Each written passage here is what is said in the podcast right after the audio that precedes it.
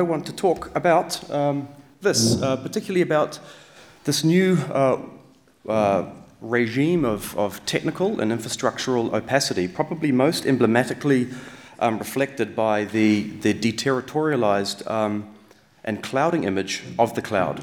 Um, uh, rather disturbingly, 53% uh, of all Americans were found in a, in a very broad survey to believe that um, bad weather affects cloud computing which is, which is certainly a grim state of affairs. We don't know what the, what the stakes are here in Europe regarding that infrastructural ignorance, but uh, nonetheless, it is certainly um, a concern over there in the United States. We, we cannot be sure it's, it's any better over here, as much as we do like to make fun of our American cousins.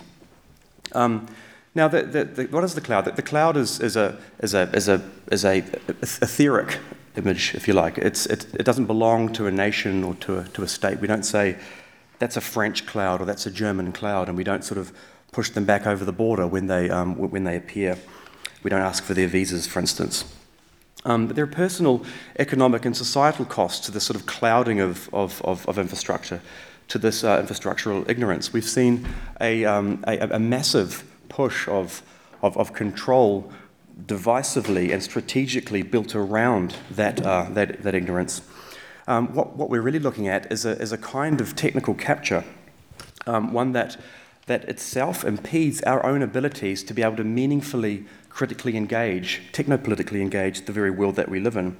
Safe to say that unless you can diagrammatically, not, not being an engineer, but even just topologically, diagrammatically uh, describe the technical and engineered substrates of the world that you live in, as our cities are very much cradles of infrastructure, you cannot you cannot critically engage the world that you live in.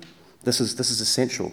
Um, children know how the solar system works, how a, how a flower works, but they don't know how email works. This is a problem. Um, when we're talking about capture, we're talking about the, the, the, very prison, the confines being right here in these, in these data centers Utah, Oregon, eight, 800 of which are in uh, Silicon Valley alone, um, consuming more electricity per year um, than the entire country of the, of, of, of the UK. I mean, it's, it's, a, it's a massive amount of infrastructure. This is where we push our stuff. We don't visit websites, we ask them to visit us. Our, our, our Facebook walls and, and tweets reside somewhere else. This is a capture.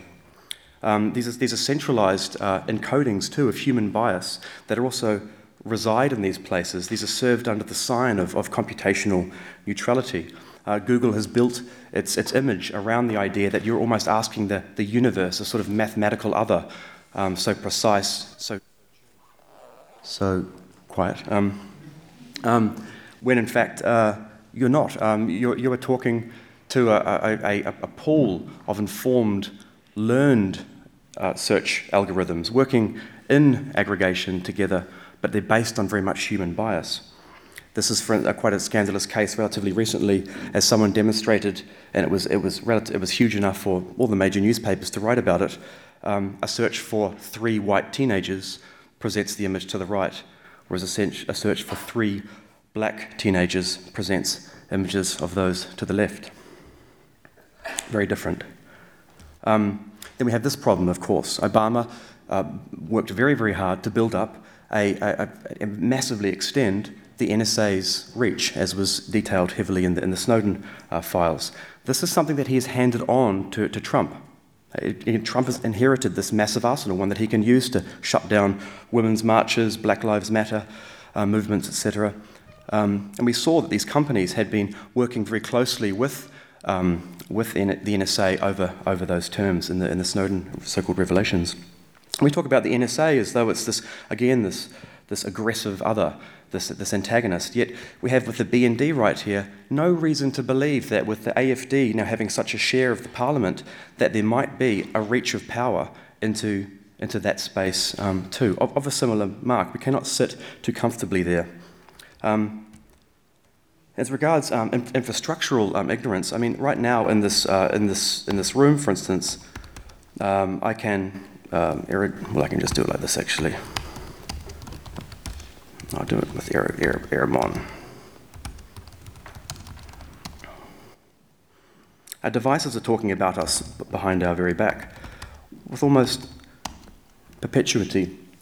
These, for instance, down here are all of your uh, iPhones tablet computers and laptops. These are the unique serial numbers of them. And then over here to the right, you will start to see probe requests of hotels and cafes and bars that you have visited in the past. Your devices are talking about you entirely um, um, behind your back. And this is something that needs to be built into the software that we use, into the interfaces. Rather, instead, we are left with, um, with, with opaque interfaces like this, just a field of metaphors, a skin of metaphors, if you like, surfaces. We have um, these, this ideology of seamlessness in our digital design culture that engenders an infrastructural ignorance and it undermines technical curiosity in young people. And this is of great concern to me as a teacher um, it's, in, it's tremendously frustrating to notice in the 10 years that I've been teaching this stuff really actively for young people to say now, as they didn't before, is it okay to break it? is it okay to crack it open? You know, this is a problem. Um, and we have, uh, we have new surveillance infrastructures reaching Europe that are being used to shut down the same, the same protest movements in the United States that could equally be used over here. We've got Stingray systems like this that are being bought by European governments, Stingray systems to track mobile phones um, at protests, to, to, to reveal their, their unique IMSI numbers behind the phone numbers, and then with that massive body of, of information as to who was at that protest, they can then cruise around neighborhoods and find people meeting in homes. They can say, right, there's 10 people that were at that protest sitting in this home. Let's just bust that door down and, uh, and, and, and, and do away with this. And so, again, as long as our interfaces don't provide an option to reveal to us what we might be giving away, we cannot meaningfully, technopolitically understand our situation, you know, our, our, our predicament. This is important. Um, Dropbox, for instance, again, a centralized service, so removed from the European reality that we can't even really know what they're doing behind the scenes. It was found recently that, that files that people had deleted six years ago were just turning up again inside their Dropbox shares. Delete really does mean hide from me. It's more expensive to, to delete data than to host it because storage is so cheap. Yeah. But instead, we have now, um, we have the, the, the Danish municipality, for instance, wanting to work with Dropbox, but insisting with reg- regulatory changes that Dropbox has a, a, a, European base. Now, that sounds fine, but it's still Dropbox. Vodafone, look at Vodafone's reach into, into Kabel Deutschland. Are we on British territory or German territory when we're dealing with, um, when we're working with Vodafone? These are, again, infrastructural questions that implicate us technopolitically. Critical engineering, uh, which we, uh, me, my colleagues and I started in 2011. We wrote a, a, manifesto that was translated into 16 languages quite quickly and is taught in universities all around the world. It seeks to answer questions surrounding influence and control in this world of integrated systems and closed, opaque technology. I'll just leave it here with the very first um, line in the manifesto. The critical engineer considers engineering to be the most transformative language of our time, shaping the way we move, communicate, and think. It is the work of the critical engineer to study and exploit this language, exposing its influence. Thank you very much.